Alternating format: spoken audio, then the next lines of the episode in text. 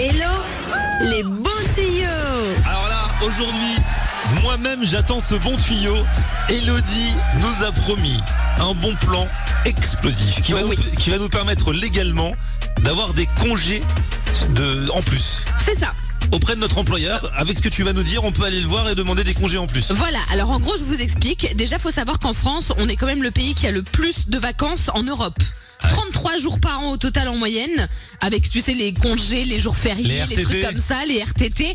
On est quand même dans la- le top 3 des personnes les plus en vacances chaque année en Europe. Mais on en veut toujours plus. On en veut toujours plus parce qu'après tout, nous, on a le droit à 25 jours de congés par an. Les fameuses 5 semaines quand on est salarié. Exactement. Et alors, on te demande normalement de prendre au moins 12 jours en continu dans une période entre le 1er mai, si je dis pas de bêtises, 1er mai et 31 octobre.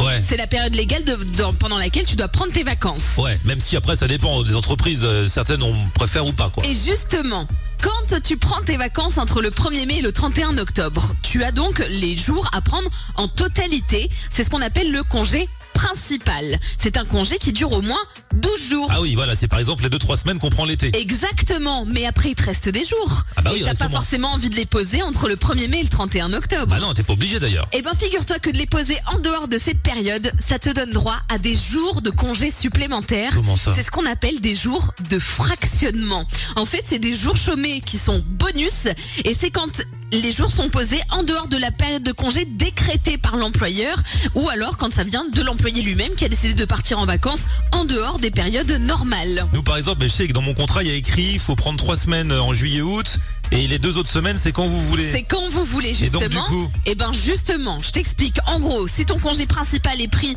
en dehors de la période du 1er mai au 31 octobre, tu as le droit à des jours de congés supplémentaires.